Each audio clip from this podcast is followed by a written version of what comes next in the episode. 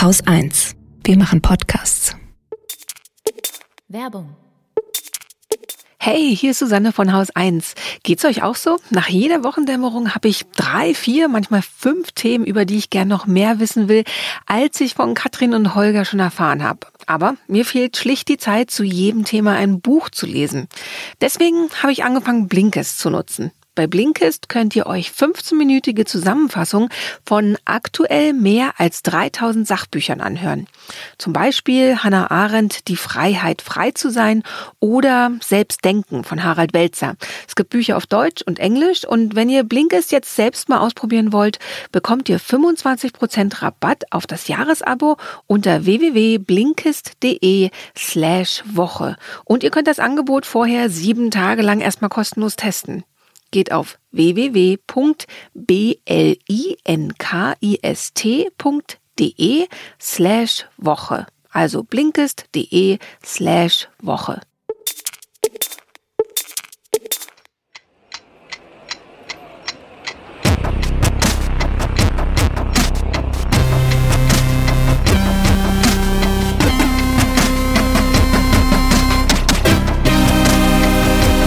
Hier, Luft.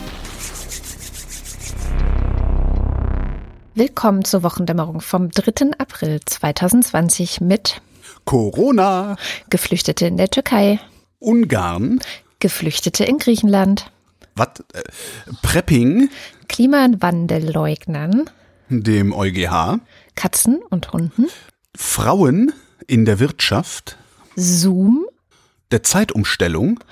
Flugverkehr. Und Katrin Rönecke. und Holger Klein. Mensch, das hat doch super geklappt heute. Es ist äh, ne, ohne Absprache, sonst, sonst sprechen wir es ab und dann holpert es noch mehr. Du hast überhaupt kein Corona dabei, nicht schlecht. Es wird immer schwieriger, Nachrichten zu finden, die nichts mit Corona zu tun haben. Ich ne? gebe mir so viel Mühe. Ich reiß mir hier Ja. alle Beine aus, um das zu schaffen irgendwie. Ja, ich habe diese Woche Radiowoche gehabt, da bin ich dann ja eh immer, also da schaffe ich das nicht noch meinen Fokus komplett woanders hinzurichten. Darum habe ich was Corona mitgebracht. Soll ich mal machen? Dann haben wir es hinter uns. Ja, bringen wir es hinter uns. Bringen wir Corona hinter uns. Bringen wir Corona hinter uns, genau. Also das, was äh, sich die Wirtschaft wünscht. Ähm, ja, ich habe gesagt, ich habe Radiowoche. Und ähm, weiß nicht, hast du Bilder aus Schweden gesehen? Nein. Und das ist ja ein bisschen bizarr in Schweden. Ne? Das scheint so das einzige Land zu sein. Also abgesehen von den Diktaturen, wo so Präsidenten ja eh nur durch gewaltsame Realitätsleugnung sich an der Macht halten können. Äh, in Schweden, da sieht's auf Bildern zumindest so aus, als würde das Leben ganz normal weiterlaufen. Ne? So Geschäfte geöffnet und ordentlich besucht, Restaurants genauso. Und äh, da haben wir im Radio mal mit unserem Korrespondenten Carsten Schmiester gesprochen und gefragt, wie es in Schweden dieser Tage wirklich aussieht, warum es so aussieht. Spoiler, es sieht tatsächlich so aus. Warum es so aussieht und, und das ist eigentlich das Unangenehmste, wohin das vermutlich führen wird. Ich sitze ja zwischen den Stühlen, man ist immer hin und her gerissen. Da gehst du erstmal in den, in den Baumarkt oder im Gartenmarkt waren wir am Wochenende, da tummelt sich alles. Fröhlich, Frühling kommt, die Leute wollen Beete bepflanzen, dann lässt man sich einfach auch mitreißen mit dieser Sorglosigkeit, kauft da ein. Aber zwei Stunden später guckt man hier in die Nachrichten und stellt fest, ein Mathematiker sagt, in vier Wochen ist die Hälfte der Bevölkerung infiziert, das sind dann fünf Millionen, das passt alles überhaupt nicht zusammen, weil es hier eine Kultur des zivilen Gehorsams gibt. Klingt komisch, ist aber tatsächlich so. Man mag nicht gerne Vorschriften und damit man sie nicht kriegt, befolgt man Bitten. Und zwar auch ziemlich ordentlich. Die Bitte der Regierung war, und die ist es auch schon relativ lange, wenn du Pilzkratzen hast, bleibst du zu Hause. Wenn du zu Hause arbeiten kannst, dann machst du das. Und wenn du eine Oma hast, besuchst du sie nicht. Das sind so die großen drei Regeln. Und wenn ihr euch daran haltet, wird das alles nicht so schlimm. Äh, Und die Leute halten sich eben zu 80 Prozent dran, gerade was diese drei Punkte angeht. Supermarkt ist eine andere Geschichte.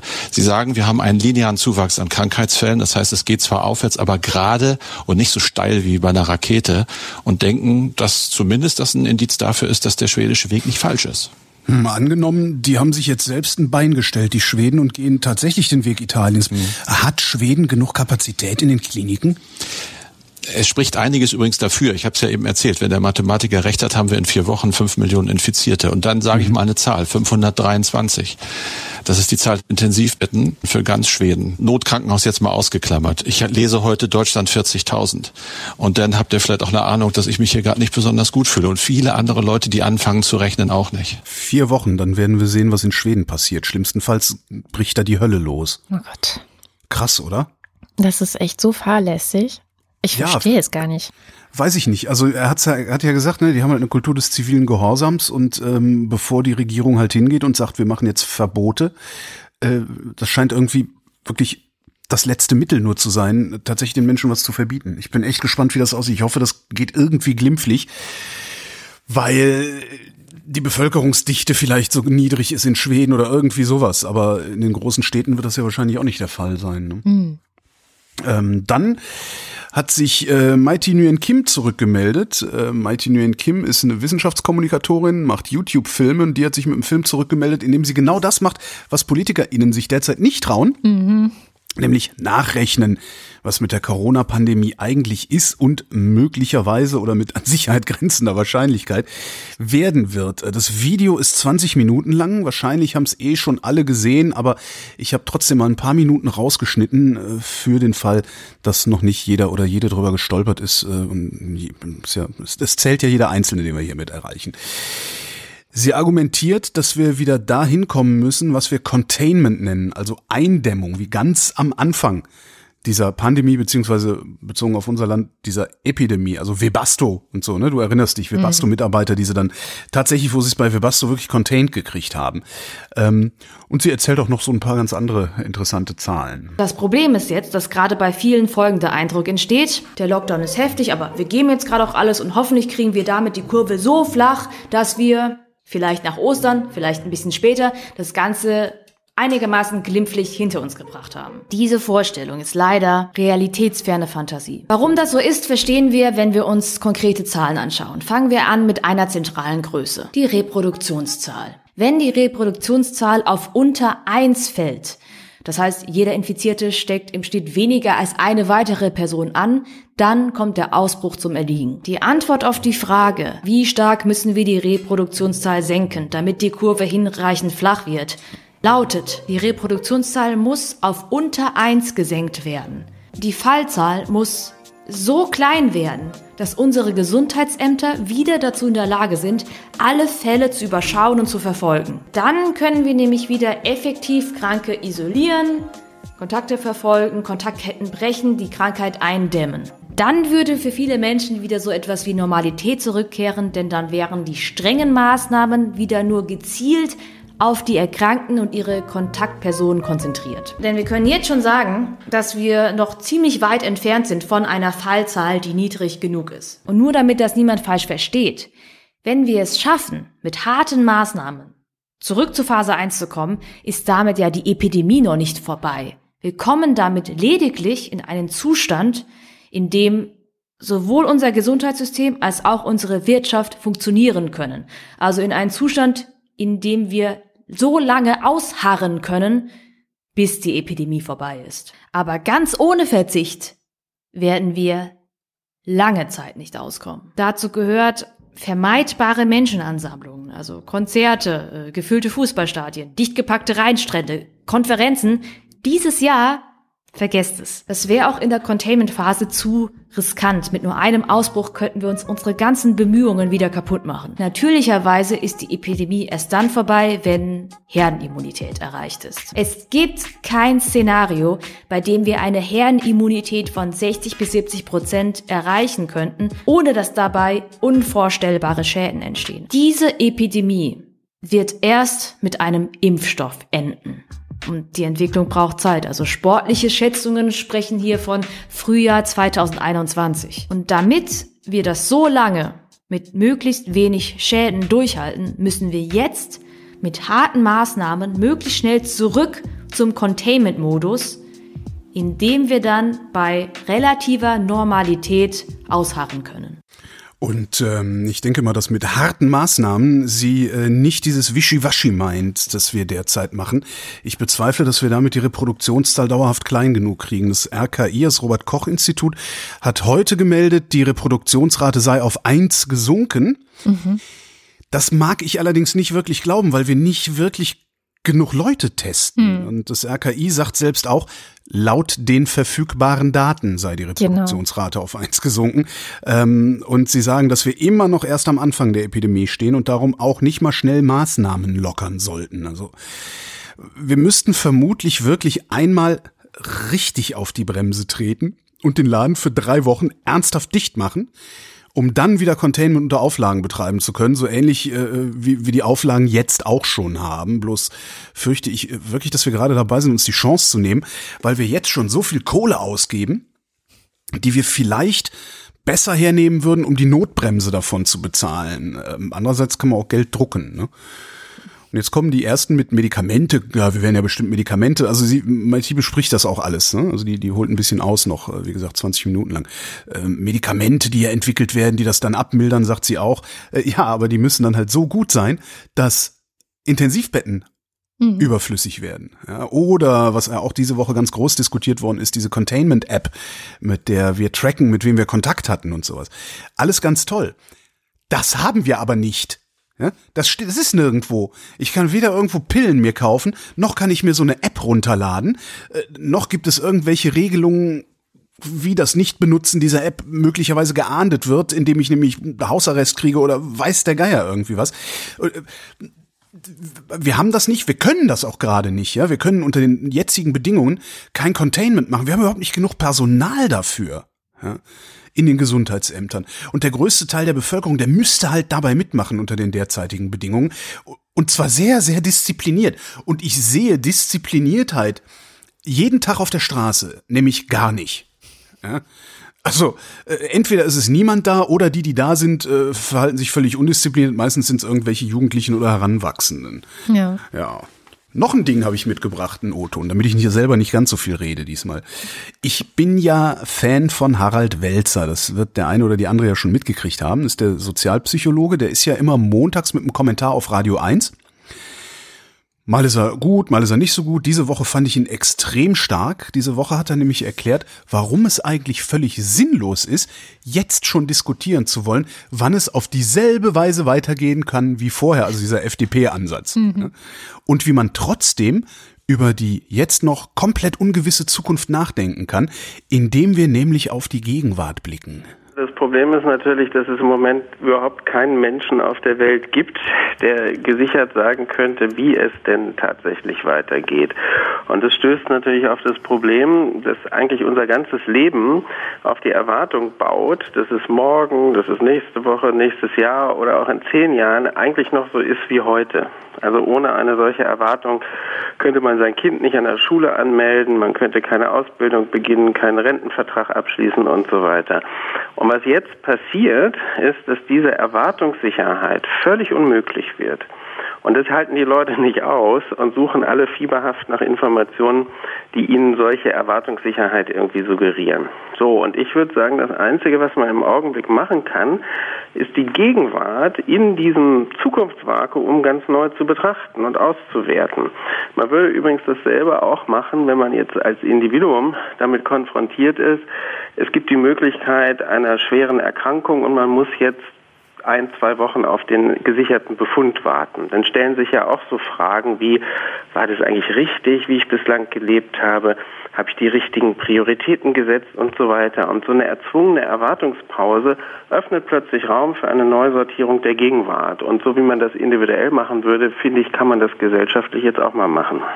Ich glaube, eigentlich wird uns erstmal klar, dass das, was wir ansonsten im Normalbetrieb so gewissermaßen nur im Augenwinkel sehen, ja, und dann haben wir immer Wichtigeres zu tun, individuell wie gesellschaftlich, das stellt sich jetzt ganz anders dar. In der Krise sehen wir Pflegenotstand, können wir uns nicht leisten. Endlose Lieferketten können wir uns nicht leisten. Die Anbetung des Marktes können wir uns nicht leisten. Die ewige Nörgelei an allem und jedem können wir uns gar nicht leisten, weil eigentlich funktioniert der Staat. Also das Erwartungsvakuum, das uns scheinbar fertig macht, ist in dem Sinne eine Riesenchance, mal so eine Art Kassensturz zu machen. Was ist in unserer Gesellschaft eigentlich gut und muss unbedingt bewahrt und ausgebaut werden nach dieser Krise irgendwann und was müssen wir danach wirklich dringend verändern, wenn wir dann wieder handlungsfähig sind. Also in dem Sinne macht Corona auch einiges möglich. Zack, zwei Minuten Zuversicht. Super, oder? Ja. Das ist also, richtig gut, ja.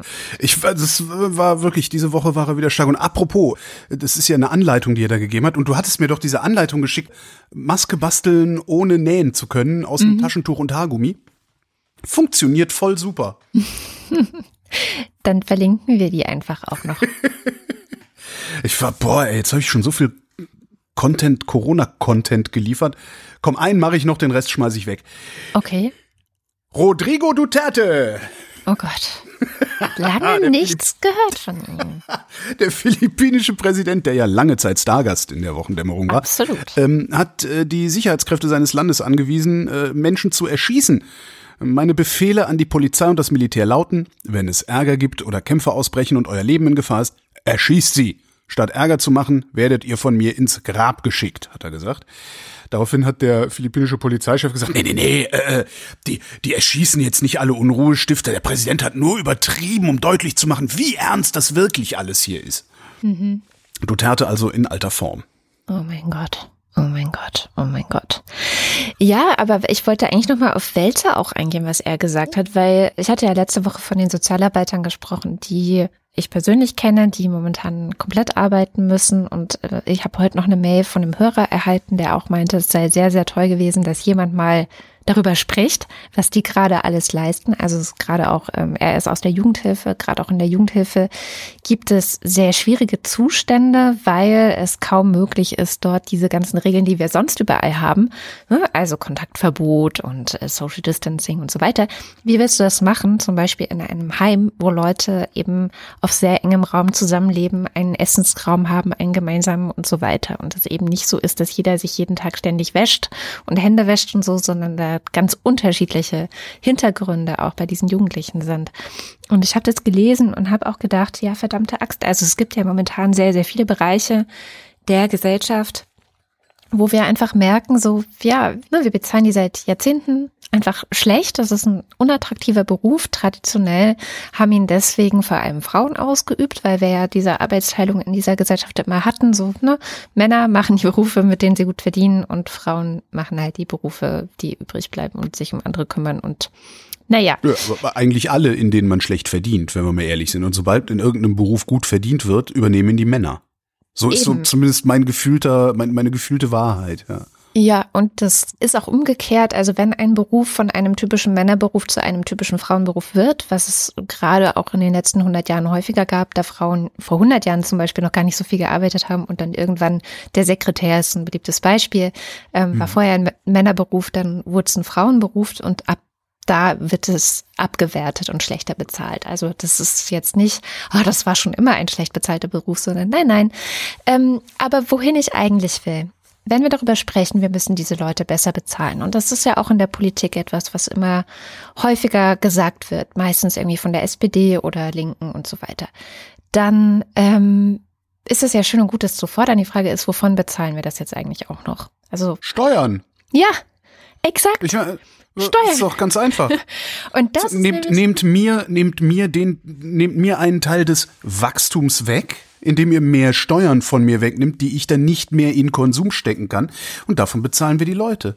ja, genau. Ich weiß, was sehr verkürzt, aber Nein, Prinzip und das ist so. genau das, was ich heute auch dachte. Wenn wir etwas gerade lernen müssen, wirklich schmerzhaft lernen müssen, weil letztendlich auch von diesem Steuergeld, zum Teil wird da, werden da gerade auch Unternehmen mit gerettet und das sind, ist alles Steuergeld und das ist alles das, was diesen Staat irgendwie am Laufen hält. Und das ist etwas, was hoffentlich jetzt immer mehr verstehen. Weil bisher war ja diese ganze Steuerdebatte immer so, ja, Steuertricks, ne? Also Bestseller, ähm, jedes Jahr neue Steuertricks, wie kannst du möglichst viele Steuern sparen? Steuerberater haben Hochkonjunktur, vor allem auch deswegen, weil es wirklich schwierig ist, dieses ganze Steuerzeug selber zu verstehen, was ich auch ein Unding finde übrigens, aber das ist eine andere Diskussion. Ähm, Du bist ja bei Friedrich Merz dann, ne? ja, nein, ja. In der Sache ja, und aber ansonsten überhaupt gar nicht. nein, nein, ja. okay. Ich bin nicht bei Friedrich Merz. Und das ist echt was. Ich weiß noch, vor vielen, vielen Jahren, als ich bei Attac war, da gab es einen sehr weisen Mann, Peter Wahl, der hat gesagt, wir müssten eigentlich eine Kampagne machen bei Attac, die heißt Steuern sind geil. Und das wäre jetzt die Kampagne, die wir eigentlich bräuchten. Und damit würde man wahrscheinlich auch sehr viel Aufsehen erregen. Und alle haben gesagt, nee, das können wir nicht bringen.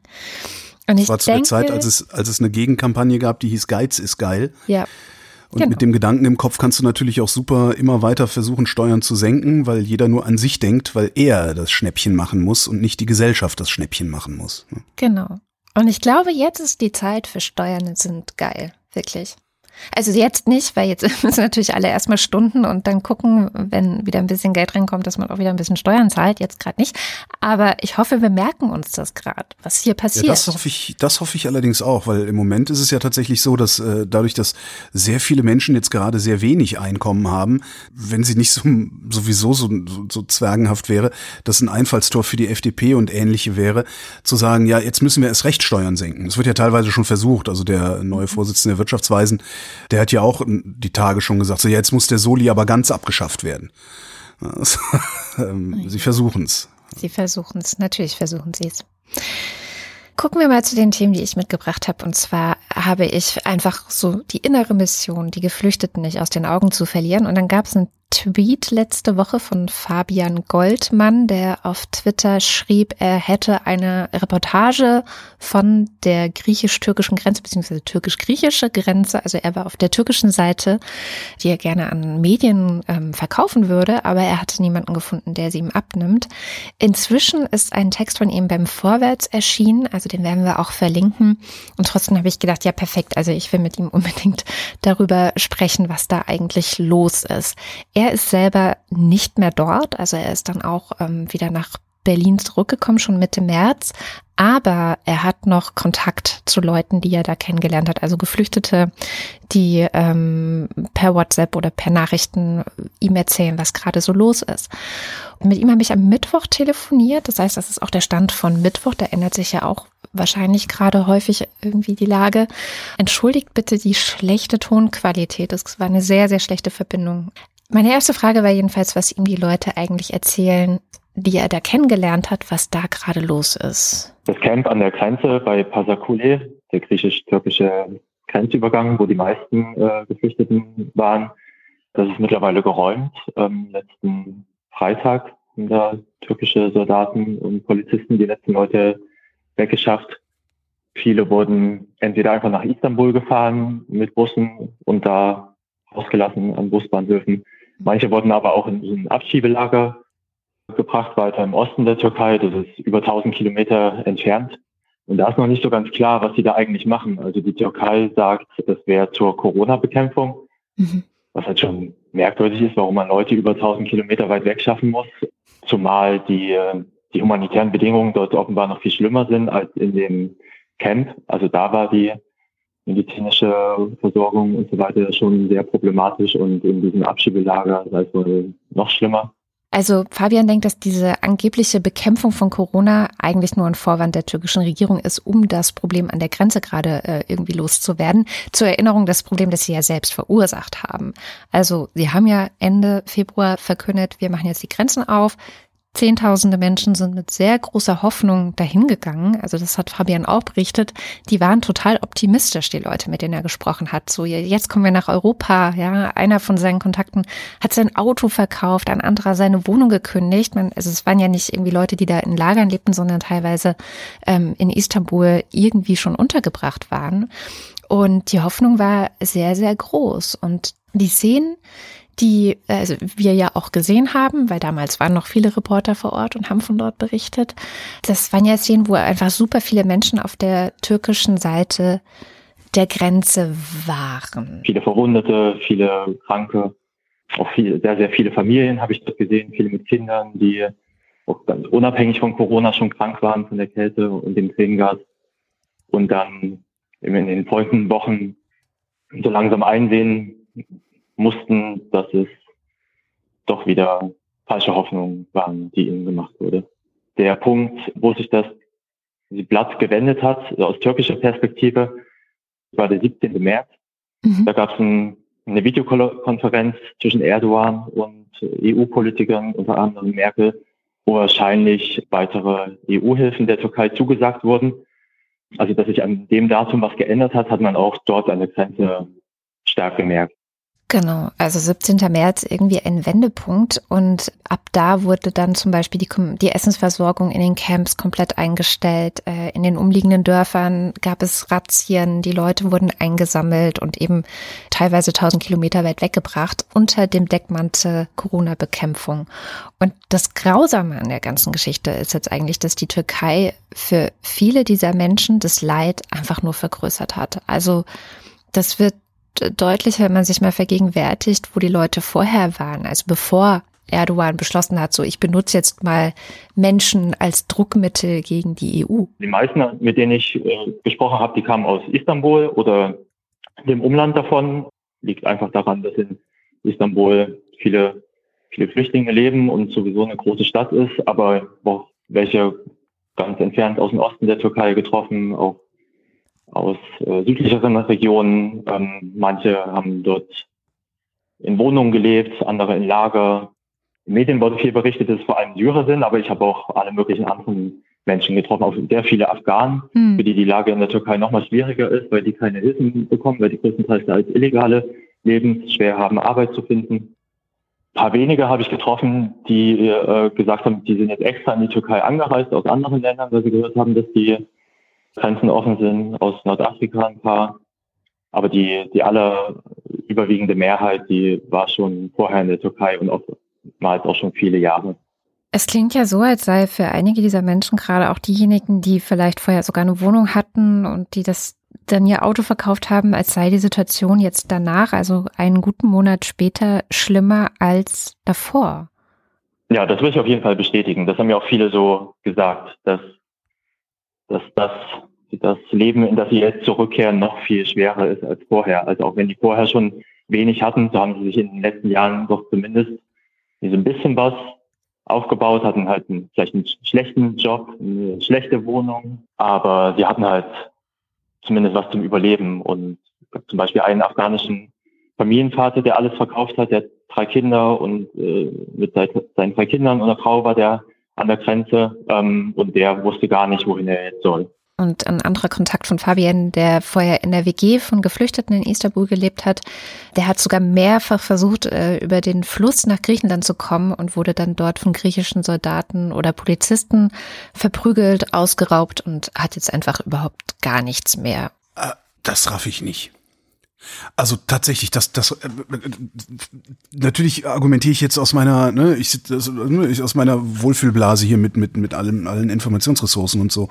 Aber das war doch, das muss denen doch. Ich meine, wenn du klar, wenn du wenn du gerade durch die Wüste latschst, das ist nochmal ein ganz anderer Schnack. Aber wenn du schon quasi ein Leben hast, auch wenn es noch so beschissen ist, aber ein bisschen ein Leben hast, dann würde ich erwarten, dass du in irgendeiner Form ja Informationsressourcen hast. Es ist ja jetzt auch nicht so, dass das, dass, dass in der Türkei äh, so eine großartige Zensur herrschen würde oder so, dass die sich trotzdem aufgemacht haben. Das raff ich nicht.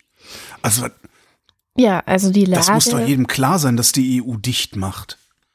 Die Lage war wohl so, dass sie erwartet haben, dass genau wie 2015 sie in die EU rein können. Das, ähm, Krass. Die hatten alle diesen Optimismus, hat äh, Fabian auch erzählt. So, es geht sogar so weit, dass sie die, die Leute, mit denen er jetzt Kontakt hat, und, und er sieht es natürlich anders, aber die glauben, dass es jetzt alles nur deswegen nicht geklappt hat wegen Corona und dass sobald quasi diese Corona-Pandemie vorbei ist, dann wollen sie es wieder versuchen. Also auch jemand, der jetzt in so einem Lager gerade drin sitzt und also im türkischen Lager und äh, darauf wartet, dass irgendwas passiert. Und er sagt auch, sobald er da rauskommt, wird er es wieder versuchen. Und die, das, ist, das kann ich verstehen. So ein Lager und ne, das meinte ich mit, wenn du gerade unterwegs durch, durch die Wüste bist. Aber äh, hast ja, der wohnte vorher in Istanbul. Ja, hast halt eine Bude in Istanbul und so und also ich das aber wahrscheinlich ist das einfach ein zu stark westlich privilegierter Wohlstandsblick.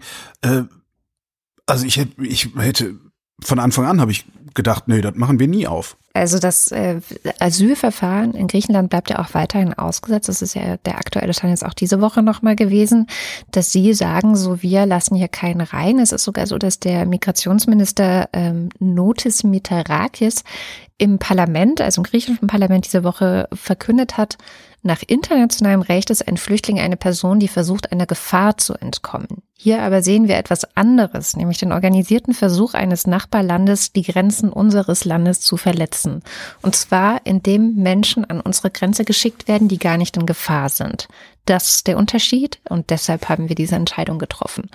Und Herrlich, jetzt, und er hat noch nicht mal Unrecht. Das ne? ist das Problem. So politisch das betrachtet ist, ist, das nämlich nicht mal falsch. Also, und jetzt nochmal zurück zu dem, was Fabian erzählt hat. Am 17. März gab es eine Videokonferenz und Fabian geht davon aus, dass da weitere Hilfen der Türkei zugesagt wurden. Das heißt, wir geben jetzt höchstwahrscheinlich. Genau, also das würde ich gerne verbrieft haben, also bevor. Ich habe jetzt noch mal was nachrecherchiert zu der Videokonferenz zwischen Präsident Erdogan, Präsident Macron, Boris Johnson und Angela Merkel. Auf bundeskanzlerin.de gibt es nämlich äh, aus der Pressekonferenz, die sie danach gegeben hat, ein Wortlaut, also mit Mitschrift äh, ihrer Pressekonferenz. Und sie sagte, in dieser Videokonferenz haben wir über die Situation in Syrien gesprochen. Ich glaube, es war ein sehr nützliches Gespräch, was so ein typischer Angela Merkel-Satz ist. Mhm. Ein sehr nützliches Gespräch. Und dann weiter. Wir haben auch über das Thema der Migration gesprochen. Allerdings haben heute Gespräche zwischen dem türkischen Außenminister Cavusoglu und dem hohen Beauftragten Herrn Borrell stattgefunden. Entschuldigung. Habe ich scheiße ausgesprochen, ne? Das machen die meisten, also wir, wir haben auch lange geübt und dann gab es auf einmal keine Meldungen mehr mit ihm. Und als er dann plötzlich wieder in den Meldungen war, standen wir wieder da. Javujolu, glaube ich. Äh, muss ich auch nochmal nachschlagen. Wir sind jetzt in diesem Sinne nicht die Verhandlungsführer, haben uns aber eindeutig für das EU-Türkei-Abkommen ausgesprochen und haben auch die Bereitschaft gezeigt, gegebenenfalls mehr finanzielle Hilfen zu leisten aber auch die anderen Punkte, zum Beispiel Gespräche über die Zollunion mit der Türkei, nicht aus dem Auge zu verlieren. Sie haben ihn also am 17. März gesagt, du, pass auf, wir halten am EU-Türkei-Abkommen fest. Mhm. Du kriegst auch mehr Geld. Mhm. Und wir machen vielleicht sogar Zollunion. Çavuşulu. Çavuşulu. Sehr schön, danke. Gern. Zollunion. Ja. Och. Das doch. Und um da nochmal zurückzukommen, weil ich habe extra heute nochmal geguckt, ähm, ob ich eigentlich sehr falsch liege, wenn ich das Gefühl habe, dass das im Grunde fast schon Schutzgelderpressung ist, was Erdogan da macht. Ja, natürlich ist es das. Ja. Äh, sicher. Wir, wir, wir. Schöne, schöne Union haben sie da. Wäre doch schade, wenn die von äh, Geflüchteten Milliarden Arabern überrollt würde. Entschuldigung, Muselmanen. Verdammt. Scheiß Corona, ey. Ach. Naja, also das hatte ich nur zwischenzeitlich nochmal rausgesucht, ähm, weil mir war so, dass da doch was war. Genau. Aber hatte ich jetzt auch nicht parat und vorbereitet dafür. Der Iran. Es hat, ich weiß gar nicht, ein Jahr oder anderthalb Jahre her, da hatten wir das schon mal in der Sendung, und zwar äh, Instex. Ich weiß nicht, ob du dich dran erinnerst. Äh, König Donald von Moronien hatte ja 2018 den Iran mit Sanktionen belegt, um ihn aus dem Atomdeal rauszumobben. Die EU wollte dran festhalten äh, jetzt gehört zu den Sanktionen, dass Unternehmen, die mit dem Iran Geschäfte machen, danach nicht mehr mit Moronien Geschäfte machen dürfen. So. Daraufhin ist die EU hingegangen, hat so ein Tauschhandelssystem äh, aufgestellt namens Instex, damit das Geld aus Geschäften mit dem Iran nicht direkt auf dem Konto auftaucht, sondern auf Umwegen erst an die Firmen geht, so dass die USA nicht sagen, ha, ihr habt nachweislich Geld vom Iran genommen, ihr kriegt jetzt keinen Zugang mehr zum US-Markt. Das war so die Konstruktion. Äh, ist nicht sonderlich gut angenommen worden, weil die, weil die Unternehmen trotzdem vor Moronien Angst hatten. Ähm, jetzt hat es gerade zum ersten Mal einen Instex-Deal gegeben äh, mit dem Iran. Ähm, da sind Medikamente und medizinische Geräte geliefert worden. Zwar nur für sechsstellig, also unter einer Million, munkelt man. Ähm, aber immerhin, habe ich mir gedacht. Ja, das finde ich irgendwie ganz cool, dass, dass wir da diese der Donald irgendwie ein bisschen unterminieren. Das finde ich irgendwie ganz wichtig, auch das zu tun. Ja, absolut. Du, ich habe leider noch mehr zum Thema Geflüchtete. Ich habe ja gesagt, ah, ich lasse dieses Thema nicht locker. Auch wieder mit so miesen O-Tönen? Nicht ganz so mies, nee.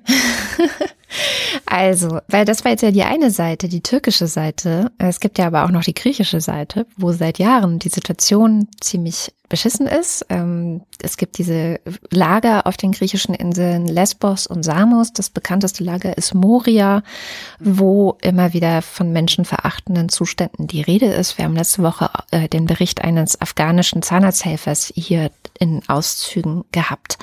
Jetzt hat gestern ähm, Ärzte ohne Grenzen nochmal eindringlich an Ursula von der Leyen appelliert, holt doch bitte die Leute da raus. Ich lese mal aus der Pressemeldung vor. Ein Ausbruch von Covid-19 in den überfüllten Lagern auf den griechischen Inseln einzudämmen wäre unmöglich. In einigen Teilen des Lagers Moria auf Lesbos müssen sich 1300 Menschen den Zugang zu Wasser an einem Hahn teilen und es gibt keine Seife. Familien müssen zu fünft oder sechs auf drei Quadratmetern schlafen. Jetzt hat der äh, Geschäftsführer von Ärzte ohne Grenzen, ähm, Florian Westphal, gefordert, dass man sofort eine Notevakuierung wenigstens ähm, derjenigen Geflüchteten, die eine Covid-19-Hochrisikogruppe sind, jetzt veranlassen muss. Also es ist ähm, Leute, die über 65 Jahre sind, Patienten mit mhm. chronischen Erkrankungen, wir kennen das. Und es handelt sich um ein paar hundert Leute, die die da ja auch vor Ort betreuen. Ähm, wie gesagt, die Pressemeldung von Ärzte ohne Grenzen ist sehr frisch von gestern. Ähm, deswegen gab es bisher darauf noch keine Reaktion. Also die Lage ist weiterhin ungelöst, sie ist weiterhin schlimm. Und weil ich aber gerne auch Lösungen diskutieren würde, habe ich Ska Keller angerufen. Die sitzt für die Grünen ähm, im Europaparlament. Ich habe sie mit der Frage behelligt, ja, wie, wie retten wir denn jetzt die Menschen? Was wir halt machen müssten, ist, die griechischen Inseln zu evakuieren, die Leute aufs Festland zu bringen, in eine bessere Unterbringung, eine bessere Versorgung zu gewährleisten. Natürlich bräuchten wir eigentlich eine Gesamtneuauflage des europäischen Asylsystems mit einer Verteilung auf alle europäischen Länder, aber ganz kurzfristig müssen halt einfach diese Lager evakuiert werden. Das klingt aber so, als müssten die erstmal weiterhin in Griechenland bleiben, halt nur von den Inseln aufs Festland. Jetzt sieht es aber nicht so aus, als ob Griechenland das stemmen könnte. Gibt es irgendwelche Ideen, wie man Griechenland da entlasten könnte? Was wir halt eigentlich brauchen, ist eine Anerkennung aller Mitgliedstaaten zu sehen, die Flüchtlinge kommen ja nicht in Griechenland an oder Italien oder Spanien oder Malta oder so, sondern halt in Europa und dass es eine europäische Aufgabe ist, sie zu versorgen, ihre Asylanträge zu bearbeiten und so weiter und so fort.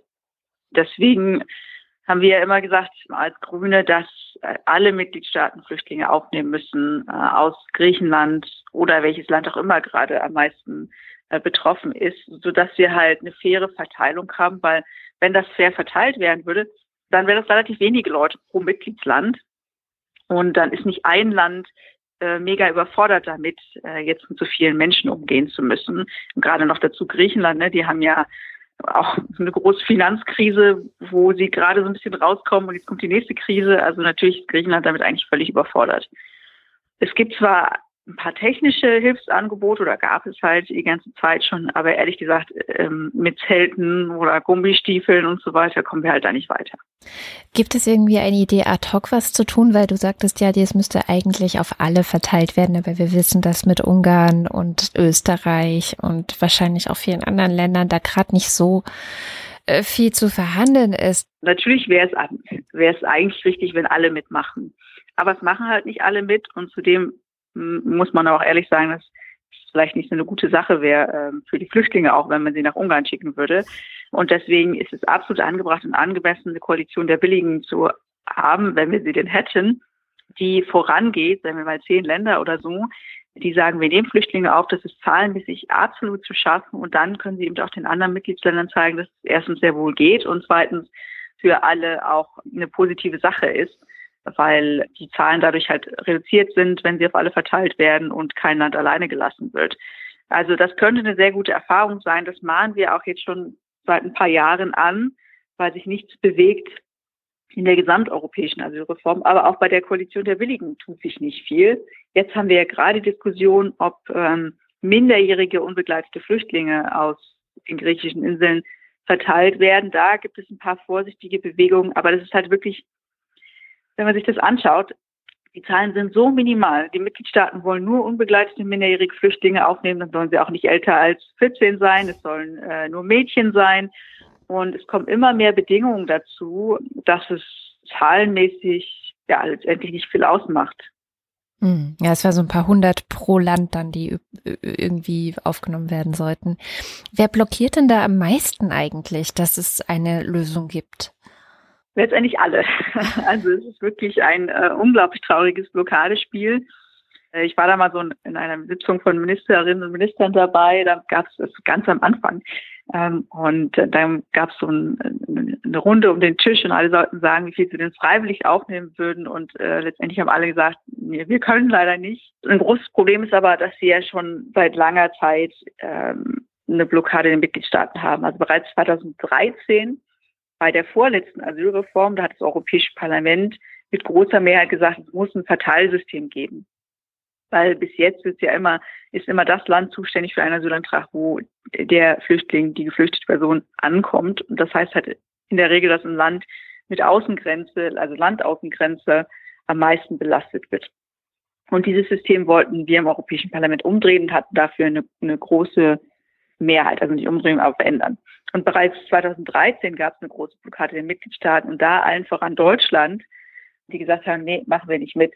Also blieb alles beim Alten und dann wenige Jahre später war dann Deutschland vorne mit dabei, die gesagt haben, oh, wir müssen dringend umverteilen. Und da sieht man halt, wie oft die Mitgliedstaaten kurzfristig denken, wie sie wollen halt jetzt, jetzt gucken wir uns die Euro-Krise an oder jetzt Corona-Bond-Frage, sie wollen halt jetzt nichts zahlen, jetzt nichts geben. Und später, wenn sie dann selbst betroffen sind, dann wollen sie aber, dass alle anderen Länder, Länder helfen. Und so kann das halt nicht funktionieren. Wir brauchen ein bisschen mehr langfristige Überlegungen, ein bisschen langfristige Vision und kurzfristige Hilfe, auch wenn jetzt aktuell vielleicht nicht klar ist, was ein Land speziell dafür dann irgendwann mal zurückbekommt. Okay, also auf die europäische Ebene zu hoffen, das hat also seit, wenn ich jetzt richtig rechne, sieben Jahren nicht geklappt. Gibt es irgendwas, was man vielleicht als Zivilgesellschaft tun könnte, wenn da so viel Blockade herrscht auf der Ebene? Wobei die Blockade ist ja nicht auf europäischer Ebene. Ne? Also ja. natürlich immer die Frage, was heißt das? ähm, weil ähm, die Europäische Kommission hat eine ganze Menge Vorschläge dazu gemacht. Finde ich nicht alle gut, diese Vorschläge, aber sie hat Vorschläge gemacht. Das Europäische Parlament hat gute Gesetzesvorschläge gemacht und wirklich auch fraktionsübergreifend. Ne? Also, nicht nur grün und nicht nur linkes Lager oder so, sondern wirklich eine breite Mehrheit. Also da klappt es. Das Problem sitzt in den Hauptstädten, in den Mitgliedsländern, äh, wo die Regierungen Angst davor haben, äh, dass äh, ihre äh, Oppositionsparteien sie kritisieren werden oder dass sie ein paar Prozentpunkte in den Wahlen verlieren. Das ist halt ein Problem. Also die Blockadehaltung ist auf der nationalen Ebene. Und was Zivilgesellschaft tun kann, also zum einen braucht es natürlich politischen Druck. Ne? Also die, die Regierung dazu aufzufordern, was zu tun, ist einerseits schon alleine deswegen gut, weil es dann die Ansage gibt. Aber ich glaube, wir müssen halt viel mehr zeigen, dass die Mehrheit der Menschen laut Umfragen ja für eine Aufnahme ist. Bis jetzt haben Regierungen immer das Bild, dass die, die am lautesten schreien, halt gegen die Aufnahme von Flüchtlingen sind. Und äh, weil die, die für die Aufnahme sind, viel leiser schreien, werden die halt nicht wahrgenommen oder halt nicht so zahlreich wahrgenommen. Und ich glaube, da hat sich halt schon einiges getan in Deutschland, auch gerade dadurch, dass viele Kommunen, Städte, Gemeinden gesagt haben, sie wollen Flüchtlinge aufnehmen. Und das wurde nur erreicht dadurch, dass es auf der zivilgesellschaftlichen Ebene Druck gab, dass Menschen gesagt haben, los, wir machen das jetzt. Das bewegt wirklich viel. Also wir müssen lauter werden als die AfD zusammengefasst. Nee, ich, ich finde, man könnte denen auch einfach das Spargelstechen beibringen weil wer Spargel stechen kann, der darf ja jetzt wieder rein neuerdings, ja. damit der Deutsche sich sein Pissgemüse für kleines Geld schön im Supermarkt kaufen kann. Was jetzt total gemein von mir war, weil es geht nicht nur um Spargelstecher und um Spargel, sondern es geht um Erntehelfer, die fehlen gerade. Und die importieren wir jetzt halt fleißig, weil der Deutsche sein gesamtes Gemüse gerne für kleines Geld im Supermarkt kaufen möchte, ähm, statt vielleicht einfach mal zu gucken, ob er dafür ein bisschen mehr bezahlt, so dass vielleicht dann nicht ausgebeutet werden muss bei der Ernte, ähm, weil sich halt auch nur Ausländer ausbeuten lassen anscheinend. Kommt mir jedenfalls so vor. Also wenn die, wenn die 18 Euro die Stunde kriegen würden, dann wäre das halt auch keine Ausbeutung mehr. Und ich könnte mir sehr viele Inländer vorstellen, die da durchaus Bock drauf hätten. Naja. Aber kostet Kilo Kartoffeln halt das Doppelte, ne? diese Spargelfrage übrigens ist tatsächlich sehr interessant, weil das hat Dr. Wu auf Twitter auch mal vorgerechnet, wenn man das mal runterrechnet, wie viel wir eigentlich fürs Kilo Spargel schon zahlen. Es ist jetzt nicht so, dass wir nicht bereit wären, viel für Spargel zu zahlen. Man zahlt für ein Kilo Spargel äh, zwischen 10 und 15 Euro etwa momentan. Echt so teuer ist das? Ja, ist gerade relativ teuer. Ich Ach so, momentan, weil im Rewe gesehen, ja. Aber sonst ist doch billiger, oder? Ein Kilo, also ich weiß 500 Gramm für ein Vier vielleicht und dann kannst du rechnen, sind es vielleicht 8 Euro oder so. Mhm. Also 8 bis 10 Euro kann ich mir schon vorstellen. Egal, nehmen wir es mal, ähm, wie viel, also sie hat dann so gerechnet, wie viel Spargelstecher eigentlich im Durchschnitt pro Stunde schaffen. Das sind dann 5 bis 15 Kilo. Mhm. Richtige Profis schaffen sogar noch mehr, also wohl bis zu 35 Kilo pro Stunde. Und die bekommen aber den Mindestlohn von 9,35 Euro. Ja, irgendwo bleibt's hängen, ne? Ja. also man, man müsste dann eigentlich, äh, ja, entsprechend, also wenn man 10 Kilo zum Beispiel kauft, nehmen wir mal diese runden 10 Euro, wären es ja 100 Euro. Mhm. Und 10 Kilo schaffen die meisten offensichtlich zu stechen. Von diesen 100 Euro landen dann 9,35 bei einer dieser Personen. Also das ist schon die Margen, die dazwischen drin von anderen eingesteckt werden, das ist schon krass. Ja. Ich wüsste nur gerne, wo die eingesteckt werden, weil ich habe jetzt noch keine Berichte gehört über äh, stinkreiche Spargelbauern oder irgendwie sowas. Äh, der Landwirtschaft geht's jetzt auch nicht so gut. Oder sind vielleicht die Spargelbauer genau, also sozusagen die Orthopäden der Landwirtschaft? also, Wir haben doch Landwirtschaftsmenschen ja, genau. unserer Hörerschaft. Wo bleibt die Kohle eigentlich hängen? Das würde mich auch mal echt interessieren. In diesem ganzen Zusammenhang. Kleiner Blick nach Osteuropa an dieser Stelle. Ähm, wir hatten es ja letzte Sendung. Es ist tatsächlich das eingetreten, was äh, alle eigentlich erwartet haben, alle auch angekündigt haben, die man gefragt hat. Das ungarische Parlament hat sich selbst entmachtet. Orban kann jetzt wegen Corona auf unbestimmte Zeit, und zwar so lange, bis Orban selber sagt, jetzt ist Corona vorbei, per Dekret regieren und hat als erstes mal dekretiert, dass Transmenschen ihr Geschlecht nicht mehr selbst in den Pass eintragen lassen sollten weil das gegen Corona hilft. Mhm. Vermute ich jetzt mal, sonst hätte das ja nicht dekretieren müssen. Daraufhin haben dann 13 EVP-Parteien, also die EVP ist die konservative Fraktion im Europaparlament, haben den Ausschluss von Fidesz gefordert, also der ungarischen, also der, der Orban-Partei. Nicht unterzeichnet haben diesen äh, Aufruf oder diese Forderung äh, die CDU und die CSU. Falls jetzt irgendwem unklar äh, geworden sein sollte, wes Geisteskind diese Parteien eigentlich immer noch sind. Angela Merkel ist die Abweichung, mhm. nicht die ganze Partei. So. Den Blick nach Osteuropa ein Stück geweitet. Es gibt ein Urteil des Europäischen Gerichtshofs und zwar hatten wir ja den EU-Beschluss zur Umverteilung von Flüchtlingen 2015. Tschechien, Polen und Ungarn haben sich geweigert, dabei mitzumachen, weigern sich ja immer noch. Also die weigern sich ja eigentlich gegen alles, außer Taschen aufhalten. Äh, damit haben sie gegen EU-Recht verstoßen, sagt der EuGH. Die EU-Kommission hatte das damals verfügt und hat die drei Länder verklagt. Äh, die haben sich verteidigt damit, äh, dass sie gesagt haben, ja, eventuell sind da Islamisten dabei, da wollen wir unsere Gesellschaft nicht gefährden. Und da sagt der EuGH, ähm, nee, kannst du aber nicht machen. Du kannst dich im Einzelfall weigern, eine konkrete Person aufzunehmen. Das musst du aber begründen. Eine kategorische Ablehnung ist unzulässig. Die drei Staaten haben darauf dann im Wesentlichen mit Feixen reagiert, äh, weil sie ganz genau wissen, dass die EU so designt ist, dass sie halt machen können, was sie wollen und die Kohle aus Brüssel trotzdem mal schön weiter in ihre Kassen fließt und teilweise, wie man bei der Familie Orban ja beispielsweise sehen kann, auch in deren persönliche Taschen. Und wenn ich ganz ehrlich bin, ich trage schon länger die heimliche Hoffnung mit mir, dass so Staaten wie Frankreich, Benelux, Deutschland, Skandinavien, vielleicht noch paar andere, irgendwo längst so Geheimverhandlungen machen oder sowas, um dann schlagartig gemeinsam aus der EU auszutreten und sie durch ein robusteres Gebilde zu ersetzen. Weißt du, dann können die Spinner da in Osteuropa gerne ihre Autokratien machen, aber wenigstens nicht mehr zu Lasten der, der Mehrheit der anständigen Menschen, die, äh, ja, zumindest sieht's für mich so aus, als wären die anständigen Menschen in der EU in der Mehrheit.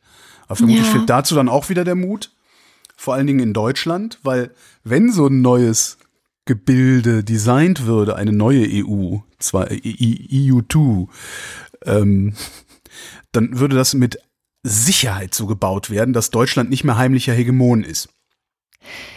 Ja. Und da wird okay. Deutschland was dagegen haben.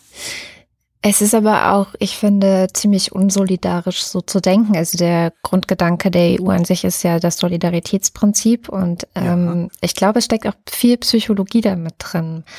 Also die Idee zu sagen, solange jemand noch nicht gänzlich verloren ist, ähm, versuchen wir den Kontakt zu halten, um sie wieder zurückzuholen. Jetzt ist es tatsächlich seit letzter Woche oder seit, ja, seit dieser Woche mit Ungarn nochmal eine andere Sache. Das sehe ich auch so. Und ich gehe davon aus, dass da Gespräche geführt werden und dass darüber diskutiert wird, wie man damit umgeht, weil es ist ein neuer Fall. So krass ähm, ist es bisher noch nicht vorgekommen in der EU. Ähm, wie du ja auch schon sagtest, äh, oder wie äh, Stefan Oschwart sagte, dass man da vielleicht sagen muss, die sind verloren und das als neue Realität auch anerkennen und entsprechend politisch damit umgehen. Wir hatten diese Woche auch noch einen ähm, Politikwissenschaftler von der ECU im Interview. die mhm. jetzt ja nach Wien umziehen, weil mhm. Orban die rausgemobbt hat. Der sagte auch, ja, Ungarn ist verloren. Das Problem ist nämlich, also diese Autokratie, die da jetzt gerade herrscht, lässt sich nur mit einer Zweidrittelmehrheit im Parlament wieder wegkriegen. Und selbst wenn der absolut unwahrscheinliche Fall eintreten sollte, dass die Opposition eine Zweidrittelmehrheit im Parlament hinbekommt und das rückgängig macht, hat Orbans Fidesz-Club da so viele institutionelle Hürden praktisch in der zweiten Ebene eingezogen, dass sie trotzdem Ungarn nicht wieder zu einer richtigen Demokratie kriegen. Ja. Der sagte, der sagte, das dauert Jahre, Jahrzehnte, bis das repariert ist. Und ich weiß, Solidarität und so, und es ist prinzipiell noch möglich, das abzuschaffen. Ähm, ja, das ist ja ein bisschen so wie äh, Widerstandsrecht Artikel 20 im Grundgesetz. Man könnte jetzt ja auch sagen, ne, äh, egal was du machst, du kriegst immer Merkel, wir machen jetzt Revolution. Aber ich denke, irgendwo muss eine Grenze sein. Und die EU ist halt so designt, dass Polen, Ungarn, äh, in Teilen auch Tschechien der Europäischen Union und damit jedem Einzelnen von uns auf der Nase rumtanzen können und uns auslachen können, gleichzeitig aber unsere Kohle nehmen. Das ärgert mich, persönlich sogar.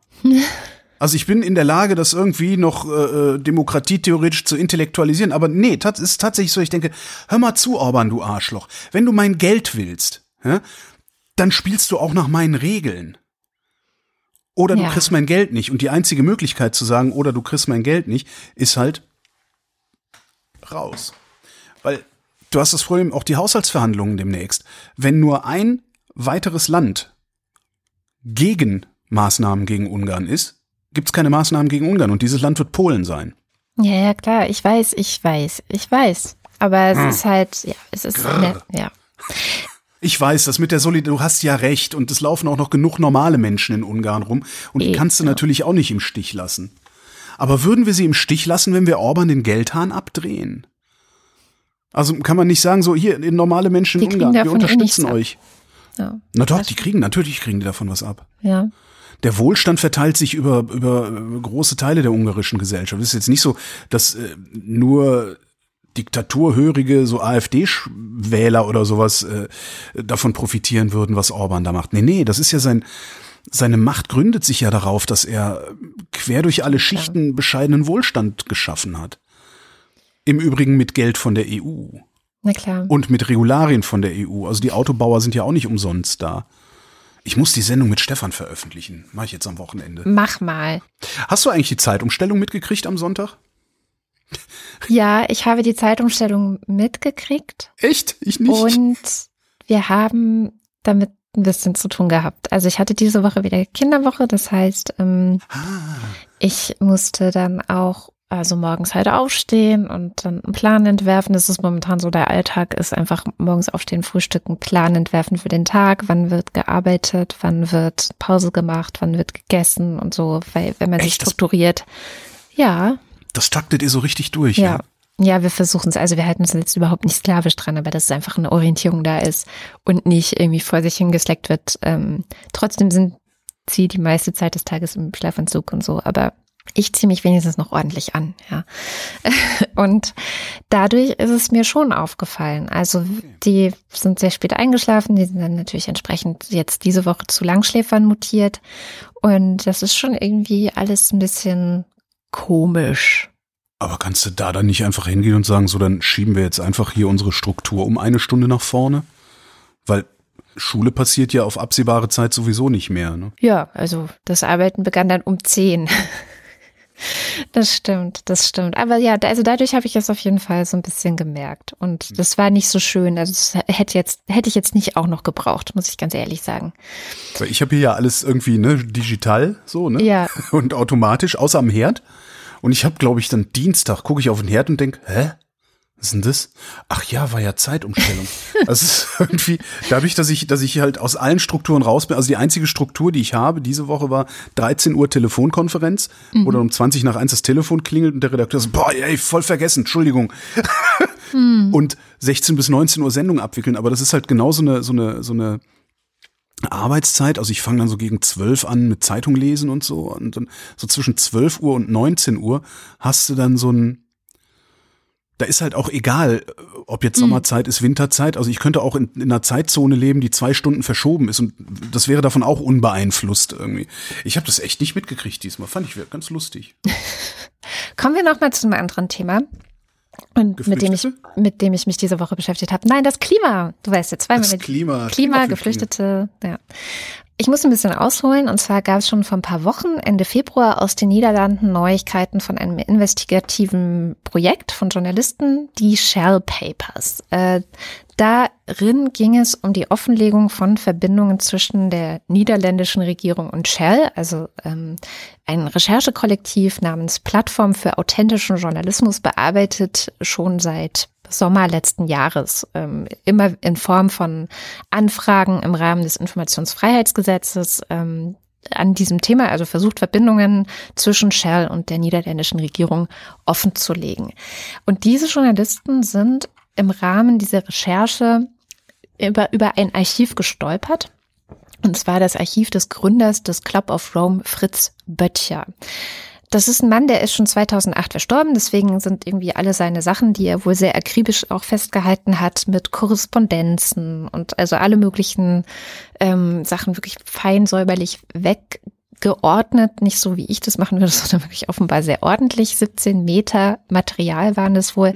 Und der hatte eben enge Verbindungen mit Shell, hat auch teilweise für die gearbeitet und war aber gleichzeitig ein angesehener, namhafter Wissenschaftler, also Professor für äh, Physikochemie an der Universität Leiden von 1947 bis 1980, also auch eine lange Zeit.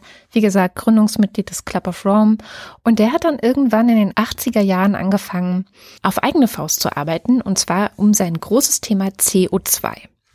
Ähm, sein Ziel war es, der landläufigen Meinung anderer Wissenschaftler etwas entgegenzusetzen, und zwar, dass CO2 eben kein Treibhausgas ist, sondern völlig harmlos und einfach nur Nahrung für Pflanzen. So. Also als Arbeitshypothese ja schon mal erstmal nicht schlecht. Ne? Ja. Zu gucken, stimmt das überhaupt? Stimmt so es geht ja überhaupt? Wissenschaft, ne? So geht Wissenschaft.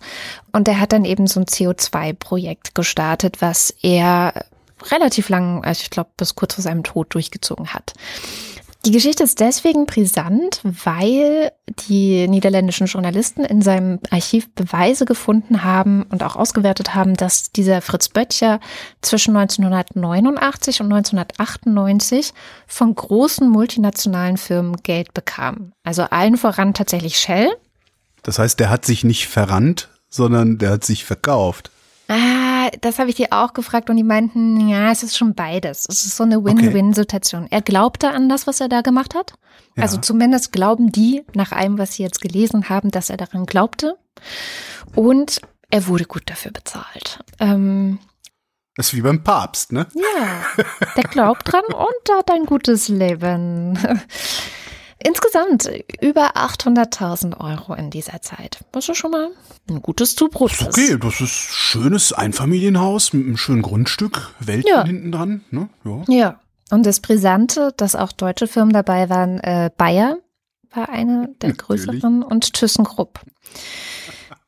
Äh, ja, Warum denn ThyssenKrupp? ja, Was haben warum? die denn da? Die haben Das- doch im Wesentlichen Rüstung mit, obwohl damals waren das auch noch Stahlkocher und Verhüttung und so was, ne?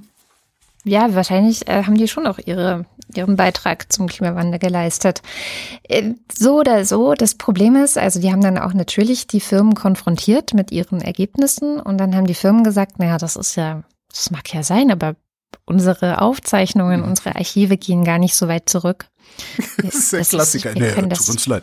Das, wir finden dazu keine Informationen. So. Was hier, also sexuelle Nötigung äh, beim, beim Südwestrundfunk? Nee, unsere Archive, die reichen nicht 30 Jahre zurück und alle, die damals gearbeitet haben, sind entweder in Rente oder schon tot. Tut uns leid. Genau. Ja, hm. Das ist Funktioniert genau. immer. Funktioniert Das Tragische ist, das Tragische ist, es ist wahrscheinlich wirklich so. Ich meine, du kannst ja nicht, du, du hebst dann nicht allen Scheiß für immer auf, ne? Nee, klar, ja, klar. Ist wahrscheinlich wirklich so und ist natürlich trotzdem doof. Aber trotzdem ganz spannend. Und der Typ, also der Fritz Böttcher, war so ein bisschen eine Koryphäe in Sachen, ähm, reden wir mal über den Klimawandel. Also Mhm. bei uns gibt's ja diesen Typen vom Eike-Institut, vom sogenannten, der immer aufgetaucht Ja, ist, wenn es irgendwie darum geht, ne? Aber den Aber hat der halt ist ja, da ist ja, da ist ja offensichtlich, dass der gekauft ist, beziehungsweise einen an der, einen an der Mabel hat. Ja. Also das ist halt, das ist ja kein seriöser Wissenschaftler. Genau. Und also. hier jetzt in den Niederlanden war es nicht einfach irgendwie, also ein angesehener Professor, hm. Gründer des Club of Rome. Club of Rome ist ja eigentlich auch eher so, dass man denkt, ah, das sind die, die kümmern sich um den Umweltschutz, ne? also die Grenzen des Wachstums, bla bla bla. Ähm, naja, jedenfalls vor ein paar Wochen gab es dann die Meldung in den Medien und irgendwie hatten aber alle Medien, die ich jetzt gefunden habe, nur so eine kurze AFP-Meldung kopiert hier und da ein bisschen was umgestellt oder ergänzt und das war's. Und seitdem ist eigentlich Stille. Mhm. Es hat sich keiner weiter damit beschäftigt, bis ich jetzt diese Woche für die Wochendämmerung knapp 40 Minuten Interview mit den beiden Journalisten Alexander Beunder und Jill Maast äh, geführt habe. Die beiden haben an den Shell Papers und insbesondere an diesem Fritz Böttcher Archiv gearbeitet, haben sich da eingegraben. Und ich werde das Ganze übers Wochenende noch ein bisschen zusammen kürzen und zusammenschneiden. Das ist natürlich auf Englisch mhm. und kommende Woche als Bonus-Episode veröffentlichen. Aber Sehr die zwei äh, interessantesten ja, Erkenntnisse, sage ich mal, die ich daraus gewonnen habe, war, dass man an diesem Fall Fritz Böttcher sehr gut zeigen kann, dass das und wie diese Spenden von Großfirmen an Klimaleugner, die dann wiederum von den Medien aufgegriffen werden, weil auch da, ne, also es gibt eine Diskussion, also setzen wir einen Wissenschaftler, der sagt, es gibt den menschengemachten Klimawandel, neben Fritz Böttcher. Und dann sollen die Leute halt selber entscheiden, wem sie glauben. So ungefähr. Ja, ja. he said, she said, ne? Ja. Genau. Und tatsächlich kann man an diesem Fall sehen, dass das dazu beigetragen hat, dass es eine starke Verzögerung einer politischen und vor allem auch rechtzeitigen Reaktion auf die Erkenntnisse der eigentlichen Wissenschaft gab. Mhm. Nur mal eine Zahl, die Alexander Beunder im Gespräch hervorgehoben hat. He was an important figure in the climate skeptic movement. And if you look in general to the Netherlands, I think the Netherlands is one of the most skeptic countries as well compared with other countries. So even in 2008, I have the numbers here from a Gallup poll, while other in other countries, large majority of the population were already convinced that climate change was, was caused by, by humans. In the Netherlands, this was only 44% in 2008. Also 2008 haben in den Niederlanden nur 44 Prozent der Leute mhm. an den menschengemachten Klimawandel geglaubt. Mhm. Man muss da ja nicht dran glauben, das ist ja das Tragische an, ja, dieser Formulierung alleine schon. Ich weiß, das ist also die gesamte menschengemachte Klimawandelgeschichte und die Rezeption des menschengemachten Klimawandels ist ein riesengroßes, jahrzehntelanges äh, Presseversagen tatsächlich. Das kannst du mit relativ wenig Aufwand äh, im Spiegelarchiv nachweisen, dass der Spiegel, selbst als es schon nicht mehr zu leugnen war, immer noch diese He said, She said Geschichten gemacht hat und immer noch äh, solche Adjektive benutzt hat wie umstrittene Theorie äh, und so und sich da tatsächlich dann bezogen hat auf einzelne äh, Leute, die irgendwie renitent waren, eben wie dieser, wie hieß er, Fritz? Fritz Böttcher. Böttcher. Was ja wirklich, das ist ja Renitenz, die dieser Mann an den Tag gelegt hat, von mhm. allem bezahlt werden mal abgesehen. Und das konntest du, also gerade im Spiegel, ich weiß gar nicht, warum mir das im Spiegel so extrem aufgefallen ist. Die haben einerseits diese, diese Titelblätter gemacht mit einem Kölner Dom, der unter Wasser steht, aber dann wirklich sowas wie dieses äh, Schwachsinnsinstitut da aus Thüringen, äh, gleichwertig neben seriöse Wissenschaft gestellt. Äh, das, in den Talkshows konntest du das ja auch angucken. Das ist über Jahrzehnte, ist, ist da Presseversagen passiert. Darum finde ich das ja auch gerade so schön, dass, ähm, weiß nicht, ob du das mitgekriegt hast beim Corona-Podcast vom Norddeutschen Rundfunk, dass die Macher von diesem Podcast gerade total erstaunt sind, dass man mit Wissenschaftlern lange sprechen kann und muss, um Erkenntnis zu gewinnen. Ja. Und dass das halt nicht in so Talkshow-Kontexten funktioniert. Ja, ja, ja. Ja, das ist schon ganz cool. Wie gesagt, das gesamte Interview werde ich Super. dann ähm, hochladen. Ich glaube, es ist wirklich ganz spannend zu sehen, äh, einfach auch, wie das funktioniert hat. Also, dass ähm, Fritz Böttcher Geld bekommen hat, dann hat er Artikel und, und Bücher vollgeschrieben mit seinen Theorien, dann haben die Firmen tatsächlich auch diese Artikel genommen und dann wieder an die Regierungen mhm. und an die Politiker geschickt. Also es war wirklich so ein Kreislauf aus Medien, diesem komischen Wissenschaftler, den Firmen und dann auch noch die Politik, die das Ganze am Laufen gehalten haben. Und ich glaube, das ist wirklich stellvertretend für sehr viele ja, schiefgelaufene äh, Klimadebatten, die wir in den 90ern gesehen haben. The companies that gave him the money explicitly gave it for this project. And they were very well aware that this project was about you know, supporting the work of this Professor Butcher. And his work consisted mostly of uh, writing and publishing articles in, in the media, but also he wrote a few small booklets and uh, participated in the publication of other books. This strategy basically is that he writes something, sends it to his uh, sponsors, the, the CEOs, and then they send it forward to politicians or policymakers and people or journalists in order to spread the message more broadly. Das passiert heute noch genauso. Du musst dir doch nur mal angucken, was äh, so jemand wie Claudia Kempfert äh, immer wieder ja, publiziert, stimmt. was dafür, was dafür, ja, wie nennt man das denn? So, das sind ja noch nicht mal Schweigezirkel, sondern ja, wie du beschrieben hast, so sich gegenseitig befruchtende Pseudo-Diskussionen oder Argumentationen. Ja, Peter Altmaier, der Wirtschaftsminister, zitiert irgendwas, was ihm irgendein Industrielobbyist diktiert hat. Daraufhin zitiert der Industrielobbyist, was Altmaier äh, gesagt hat. Äh, ne? Und dabei hat er es selber gesagt. Es ist nichts anderes, passiert heute auch noch. Ja. Es, ist, es lässt sich halt nur nicht mehr so leicht leugnen. Schöne Nachricht. Der Sachverständigenrat zur Begutachtung der gesamtwirtschaftlichen Entwicklung, der sogenannte äh, Wirtschafts, die sogenannten Wirtschaftsweisen. Fünf Mitglieder, ähm, beraten die Bundesregierung in Wirtschaftsfragen, äh, mal mehr, mal weniger gut. Und äh, die kriegen jetzt zwei neue Mitglieder und das sind zwei Frauen. Einmal hm. ist es Monika Schnitzer, eine Expertin für internationale Wettbewerbspolitik und Unternehmensfinanzierung und Veronika Grimm, Energiemärkte, Verhaltensökonomie und soziale Netzwerke. Hm. Beforscht die. Und das ist das erste Mal, dass ähm, allerdings dann auch äh, bis, warte mal, 2022 ist die Grimm berufen, bis 2025 die Schnitzer. Aber immerhin sitzen jetzt zum ersten Mal zwei Frauen im Sehr Weizenrat. Eine Frau haben wir schon länger, fing dann damals an mit äh, Beatrice Weder die Mauro. Aber jetzt sind es halt zwei. Wenn es drei sind, dann wird's geil. Wie, wie viel sind es nochmal insgesamt? Fünf. Ja. ich fände es ganz lustig, wenn da mal einfach ein Übergewicht bei Frauen wäre. Auf jeden Fall. Das kann nur gut tun, der Wirtschaft und uns allen. Ich habe auch eine gute Nachricht, beziehungsweise die Scham hat eine gute Nachricht mitgebracht, und zwar für What Happened Last Week. So heißt ihr Newsletter, den sie jeden, jede Woche Montag verschickt. Ein englischsprachiger Newsletter, den könnt ihr auf whathappenedlastweek.com abonnieren. Und jede Woche bringt sie auch uns ein Thema der vergangenen Woche mit. Sie ist, wie gesagt, momentan auch auf der Suche nach guten Nachrichten und eine, die ihr über den Weg gelaufen ist, war, dass die chinesische Stadt jetzt kann ich es wieder nicht aussprechen. Sheng, Sheng, Sheng, Shenzhen, Shenzhen, Shenzhen. Ich weiß nicht, welche du meinst. Shenzhen wird's geschrieben. Wie? Shenzhen, Shenzhen. Shenzhen? Ja, Shenzhen. Aber ich glaube, man spricht es eben nicht so aus. Egal. Diese ähm, eine große chinesische Stadt. Mann, das ist Nein, so die peinlich. andere. Ich muss echt ein bisschen mehr diese Aussprachedatenbank nutzen. Jedenfalls eine der größten chinesischen Städte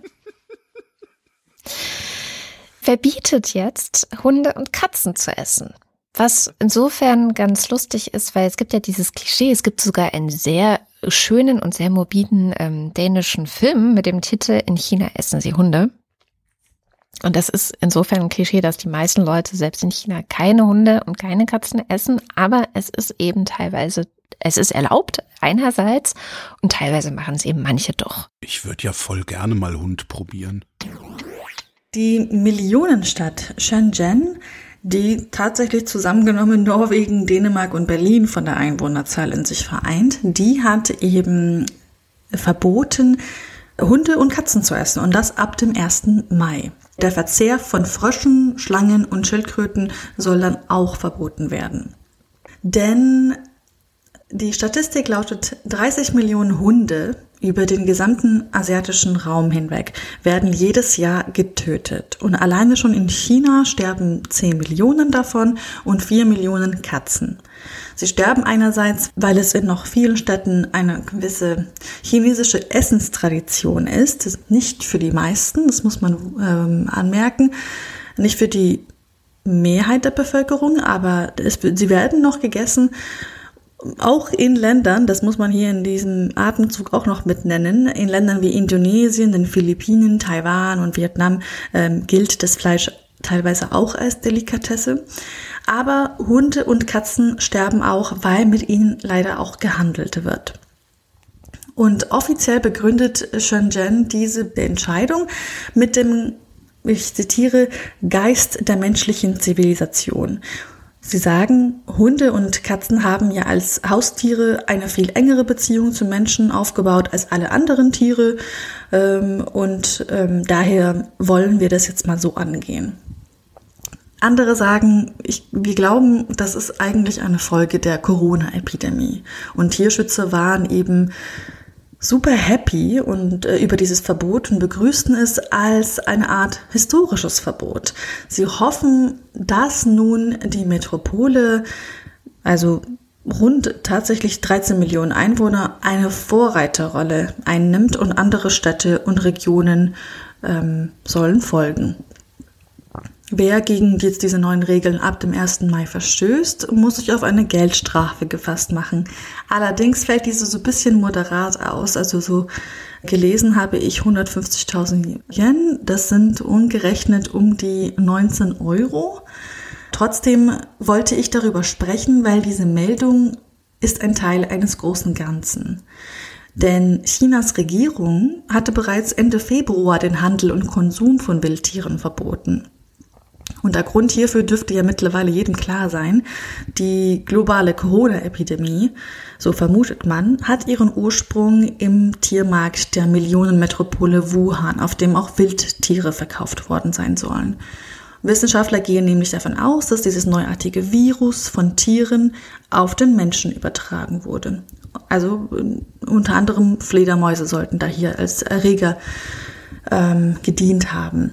Wieso das Ganze jetzt wichtig ist, es hat auch gestern die Bundesumweltministerin Svenja Schulze gesagt, etwa 70 Prozent der Infektionserreger kommen aus dem Tierreich. Darunter seien neben dem Covid-19-Erreger seien auch Ebola, HIV, also AIDS, MERS und SARS kämen aus dem Tierreich.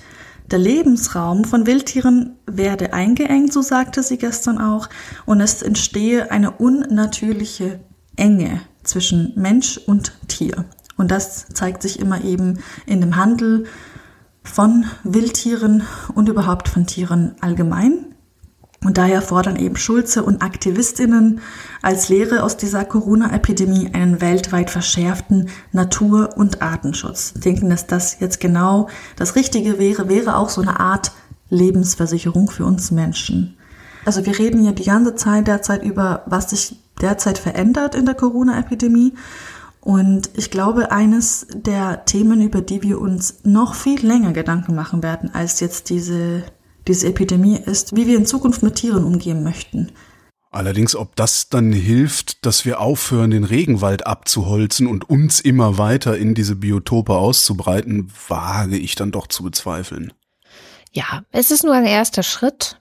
Ja. Mal gucken, und es ist und auch nur eine Stadt. Ja. Diese eine große Stadt in China, wo so viele Leute leben wie in Westeuropa, deren Namen niemand kennt.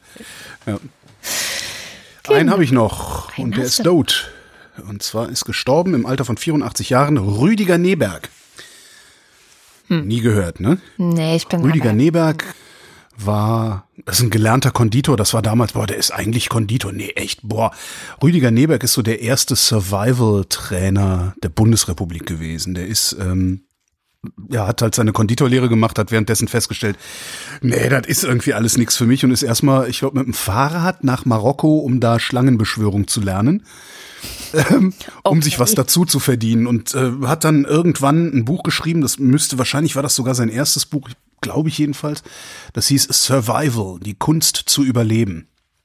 War so ein ganz frühes Prepper-Handbuch, das habe ich als junger Jugendlicher oder altes Kind, ich weiß es gar nicht mehr, gelesen und war total fasziniert davon, weißt du, so wie man, wie man irgendwie Nudeln aus Rinde kocht, äh, wie man sich abseilt, wie man, ne, so, äh, wie man okay, alles ja. mögliche, ne, Wildnis überlebt und so. Also das, was die Prepper heute ernsthaft betreiben, habe ich damals, das hatte so ein bisschen was von einem Abenteuerbuch, was aber kein Abenteuer war. Und er hatte mir sehr schön geschrieben. Hm? Kann es sein, dass es darauf ziemlich viele popkulturelle Referenzen gibt? Auf, wie, worauf? Auf, auf Rüdiger Neberg? Oh, ich weiß nicht, ob es dieses Buch ist, aber so ein Buch, das gibt, kommt es doch also in total vielen Serien. Ach, da gibt's mittlerweile so. gibt's unendlich viele Bücher, die mhm. das nachgemacht haben, was er da eigentlich losgetreten hatte. Es muss in den 80ern oder sogar 70er Jahren gewesen sein, wo er das geschrieben Klingt hat. lustig jedenfalls. Und das ist also so lange her, dass ich, ich weiß noch, ich erinnere mich dran, dass ich das Buch genannt habe, so vival, weil ich, ich war so jung, dass ich das Wort Survival noch nicht mitbekommen hatte irgendwo. Und wir hatten ja nichts, wir hatten drei Fernsehprogramme. Und ich habe dann halt so vival gelesen gelesen. Das fand ich irgendwie. Ja, und der ist jetzt äh, verstorben. Ist ganz witzig. Also diese Sachen, die er schreibt, der hat dann auch viele Reiseberichte verfasst. Also er war sein Leben lang immer unterwegs. Ist sehr früh ähm, in irgendwo in Afrika, ich glaube sogar aufs, nee, nicht auf seiner ersten Tour wird es nicht gewesen sein, über Genitalverstümmelung bei Frauen gestolpert und hat mhm. sein Leben lang äh, sich eingesetzt, dass das irgendwie abgestellt wird, diese, diese Scheiße und ähm, hat einen Indianerstamm in Südamerika gefunden, die Yanomami, die bis damals, mittlerweile sind die auch versaut, aber bis damals komplett abgeschieden von der westlichen Zivilisation existiert haben. Und allein die Geschichte, wie er sich denen genähert hat, ist äh, kann sich überhaupt nicht vorstellen. Der hat, der, der, ist halt splitternackt da rumgelaufen und hat Mundharmonika gespielt um denen irgendwie zu signalisieren, ich bin unbewaffnet, ich bin kein Feind äh, und so und ist dann irgendwann in deren Kreise aufgenommen worden. Das ist schon echt ein interessanter Charakter gewesen. Sehr witzig. So wie Wahl. So wie Wahl.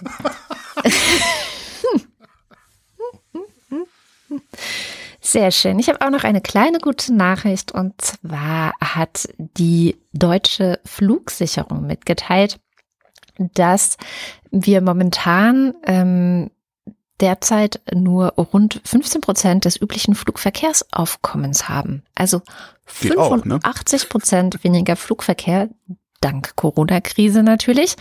Ähm, jetzt hoffen Sie und erwarten Sie, dass das Ganze im Mai langsam wieder steigt. Ich ja, sicher. Da fliegen sie dann alle wieder nach Antalya. Entschuldigung. Genau. Und ähm, ja, generell geht's natürlich gerade auch dieser Branche ganz schön an den Kragen. Ich hoffe, dass auch Harald Welzers Prognose, dass man mal so eine Art Kassensturz macht, was brauchen wir denn eigentlich wirklich und was ist vielleicht nicht so geil, dass sich das auch auf diese Branche beziehen wird. ich fürchte ja das genaue Gegenteil. Also ich fürchte, dass ab dem Moment, wo irgendjemand laut genug Entwarnung sagt, die Leute tatsächlich wieder zu Massen in die Flugzeuge steigen und sich zu Massen in diese Massenhotels an irgendwelchen Stränden karren lassen und glauben, das wäre Urlaub.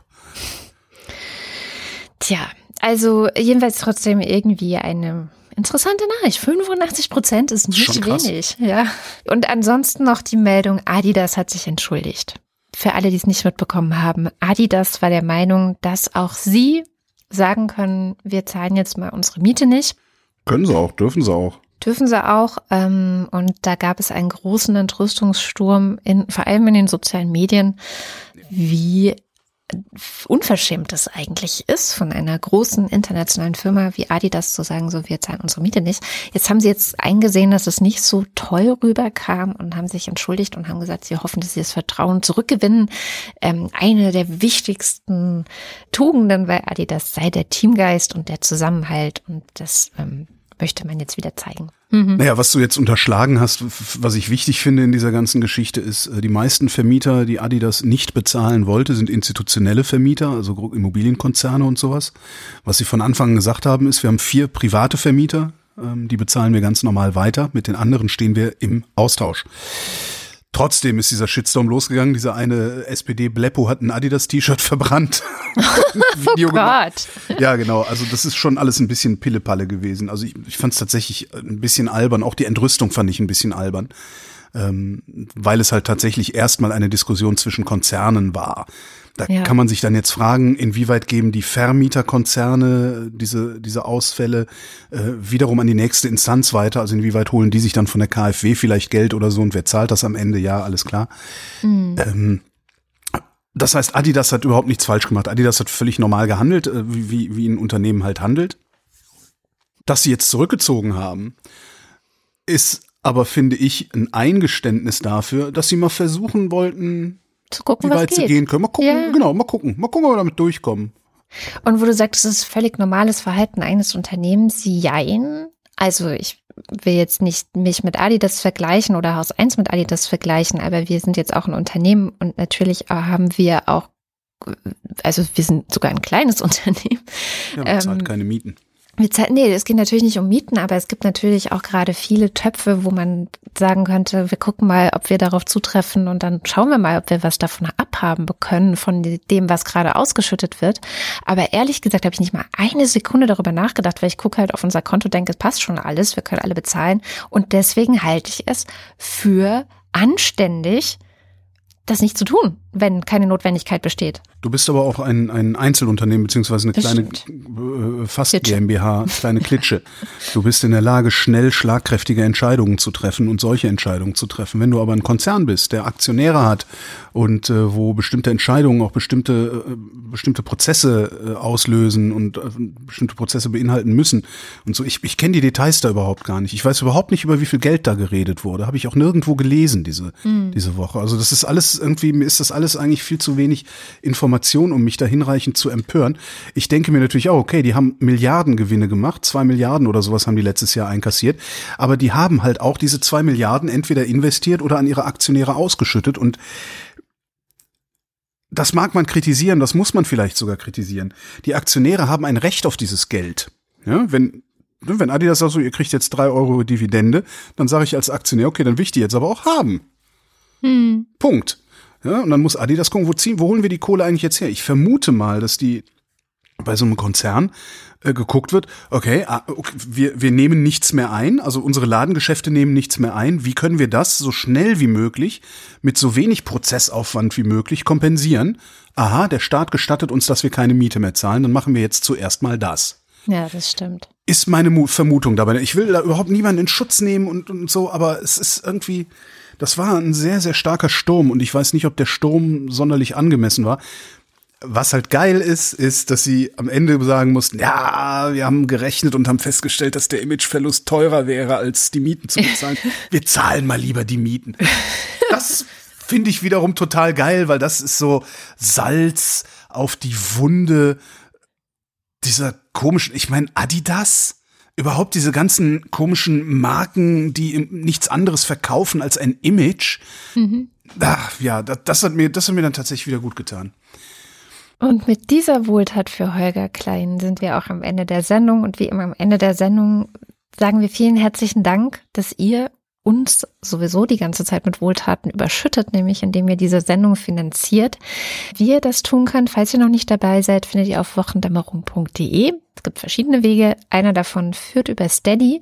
Dort gibt es die Ultras und den Fanclub. Und weil die uns jeden Monat so viel in den Topf werfen, lesen wir am Ende jeder Sendung deren Namen vor oder was auch immer sie uns in das entsprechende Feld schreiben. Und das kommt jetzt. Dienst 1. Wing Commander Lord Flashards Tagebuch. 2. April. Stehe nach Schlaflosigkeit im Gehrock auf dem Flur meiner Dienstvilla. Personal drängelt wegen der Keksbaumplantagenernte. Auf einem Baum ein Kuhukuk Sim Saladim Bamba Saladu Saladim. Auf einem Baum ein Kuhukuk saß. Alexander Bonsack. Marc Bremer. Hans Damhorst. Oliver Delpi. Jan Denecke. Das Gespenst des Kommunismus. Markus Dietz.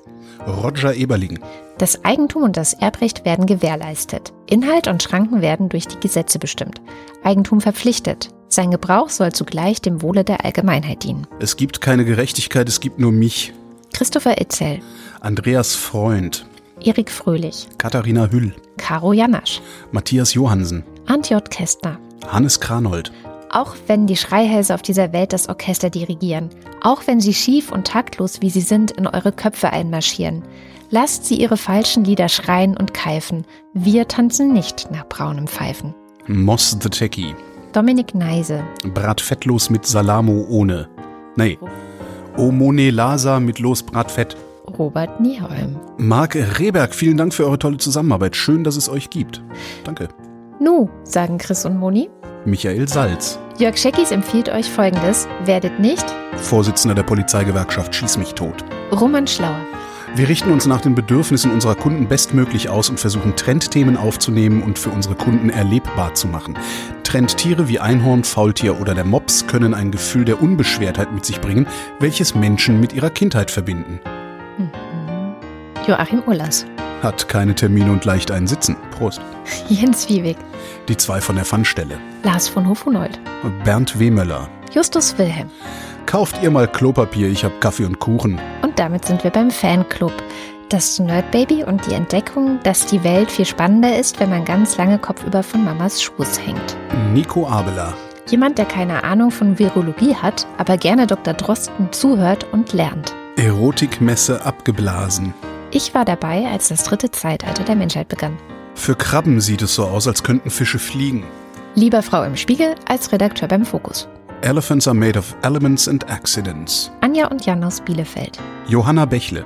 Johannes Bauermann. Florian Beisel. Simone Blechschmidt. Andreas Bockisch. Markus Boslett. Klaus Breyer. Daniel Bruckhaus. Mike Bültmann. Felix und Bianca Bültmann. Muli Bwanji. Nicole und Christoph. Gian-Andrea Konzett. Alles muss sich wandeln, wenn nach langer Nacht doch ein Stern der Hoffnung helles Licht entfacht, das durch seine Wärme unsere Furcht bezwingt und dem nächsten Tage neue Kräfte bringt. Das Partei, das Partei, das hat immer recht. Miriam und David. Dirk de Pohl. Ich bin der Schrecken, der die Nacht durchflattert. Ich bin der Pizzalieferdienst, der dir die kalte Pizza liefert. Ich bin Der Steuermann lügt, der Kapitän ist betrunken, der Maschinist ist in dumpfe Lethargie versunken, die Mannschaft lauter meineidige Halunken, der Funker zu feig, um SOS zu funken. Klabautermann führt das Narrenschiff, volle Fahrt voraus und Kurs aufs Riff. Keterum Kensio Alfdinem esse Vitandam. Danke an Thomas Brandt, der mir bildungsfernem Arbeiterkind half, meine Forderung im Stile von Cato dem Älteren auszudrücken. Wird am Ende einer jeden Aussage wiederholt von Andreas Dietzel. Ich bin jetzt allein zu Haus, der Mond schaut wie ein Knödel aus. Und wäre er nicht am Himmel droben, ich stupste ihn, er läg am Boden. Doch so folg ich hier jetzt im Stillen, dem Söder um der Gesundheit willen. Die Coronaviren sind's nicht wert, dass Söder mich in die Schublade sperrt. Elina Eickstedt. Markus und Julia Englert hören euch jede Woche gerne zu. Claude Fankhauser. Matthias Flader, Oliver Förster. Olli Frank. Wolfgang Fröhlich. Homeoffice geht nur mit gefesselten und geknebelten Kindern. Helge Georg. Die Muxi Girls. Ricardo Gotta. Vielen Dank. Simon Häkler. Die Würde des Menschen ist unantastbar, hat noch keiner geschrien, bevor er abgedrückt hat. Jan Heck. Tobias Herbst. Adrian Hönig. Fallballerhübsche Gallierin. Der Gesang der Goldammer, einem kleinen gelben heimischen Vogel, hört sich an, wie wenn Mensch sagt, ich hab dich so lieb. Der Dütsche in der Schweiz, der glaubt, dass Holgis Drohung, einen süßen Hund zu töten, eine Lehre war und deshalb nicht mehr John Wick heißen muss. Mhm. Andreas Jasper. Philipp Kaden. Captain Käffchen, auf alten Fotos sieht man immer jünger aus. Oliver Kraus. Markus Krause. Stefan Krause. Magali Kreuzfeld. Thomas und Corina. Oliver Krüger.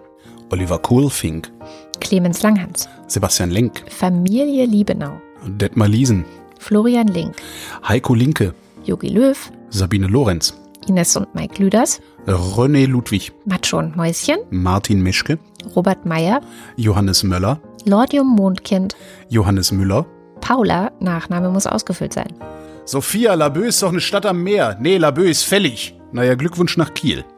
Thorsten B. Neu. Oliver Paulsen. Boris Perner. Nora Hoffmann und Peter Schmäler. Josef Potter. Thilo Ramke. Wilhelm Reich. Christian Rohleder. Pia Römer. Sven Rudloff. Ruth Rutz. Jürgen Schäfer. Christian Schluck. Raimo Schmidt. Christian Schmidt. Theresa Sievert. Oles Gambrax. Birgit Sobich. Jens Sommerfeld. Marie Stahn. Christian Steffen. Ines und Tina. Vera und Benny. Hilke und Nils. Huch, wir haben noch ein paar Ultras vergessen. Und zwar Martin Unterlechner. Jan van Winkenreue. Andrea Vogel.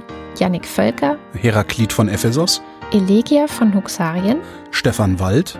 Andreas Waschk. Was? Keine Kapern? Hey Siri, 10 Sekunden zurück.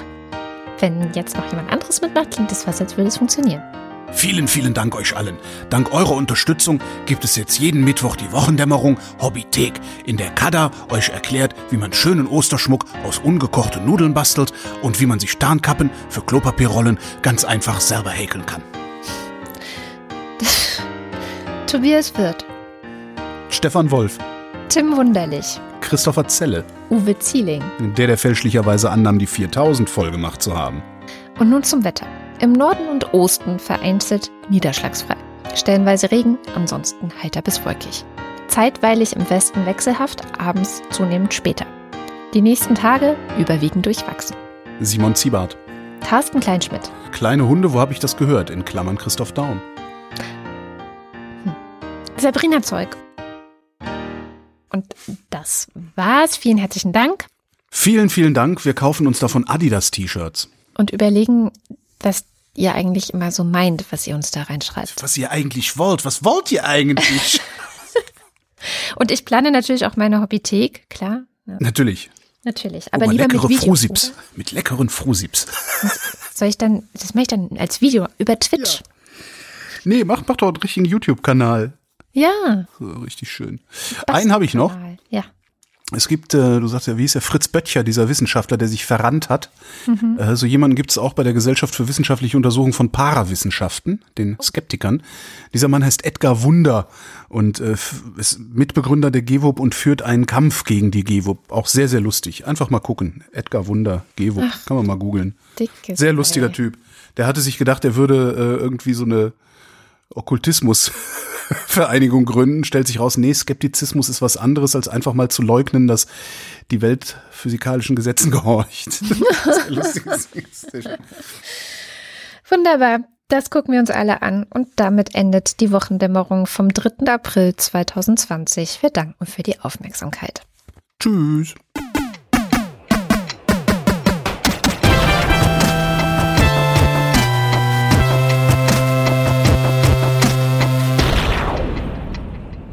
Und falls ihr euch fragt, was ihr jetzt als nächstes hören sollt, ich hätte da einen Podcast-Tipp für euch. Und zwar könnt ihr gerade bei Frank Jong vom Halbe Kartoffel Podcast das Interview mit Jana Doku hören. Die Jana ist 1972 in Berlin geboren. Ihr Background ist äh, Serbien und Mazedonien. Also ihr Vater kommt aus dem heutigen Nordmazedonien, ihre Mutter aus Serbien. Und sie spricht mit Frank unter anderem über eines der bedeutsamsten Ereignisse in ihrem Leben. Das war der plötzliche Tod ihres vier Jahre jüngeren Bruders Enes. Er hat sich im Alter von 22 Jahren das Leben genommen. Und die wenigsten seiner Freunde oder Verwandten wussten, dass er unter Depression litt. Für Diana ist deswegen das ganze Thema Depression und vor allem Aufklärung über Depression sehr, sehr wichtig. Wenn es zum Beispiel in der Öffentlichkeit Aufklärung zum Thema Depression gehen würde, ja, dass du so Plakate sehen würdest, so wie man das bei Verkehrsunfällen oder bei AIDS hat, dann wäre die Aufmerksamkeit in der Öffentlichkeit auch viel höher. Oder wenn Zahlen veröffentlicht werden würden, ja. Jedes Jahr sterben in Deutschland 10.000 Menschen durch Suizid. Das sind mehr als durch Verkehrsunfälle, Drogenmissbrauch, Raubüberfälle und AIDS zusammen. Das weiß aber keiner. Also hört euch die Sendung mit Diana an. Sie hat aufgrund dieser Erfahrung das, den Verein Freunde fürs Leben gegründet und genau diese Arbeit versucht sie dort zu machen, also Aufklärungsarbeit gegen diese anscheinend immer noch Tabuthemen Depression und Suizid. Die Folge könnt ihr wie immer hören auf halbe Kartoffel ohne r und ohne e.de in eurem Podcatchern, wo auch immer ihr Podcasts hört, Spotify, Apple Podcasts. Lasst auf jeden Fall ein Like und eine gute Bewertung da.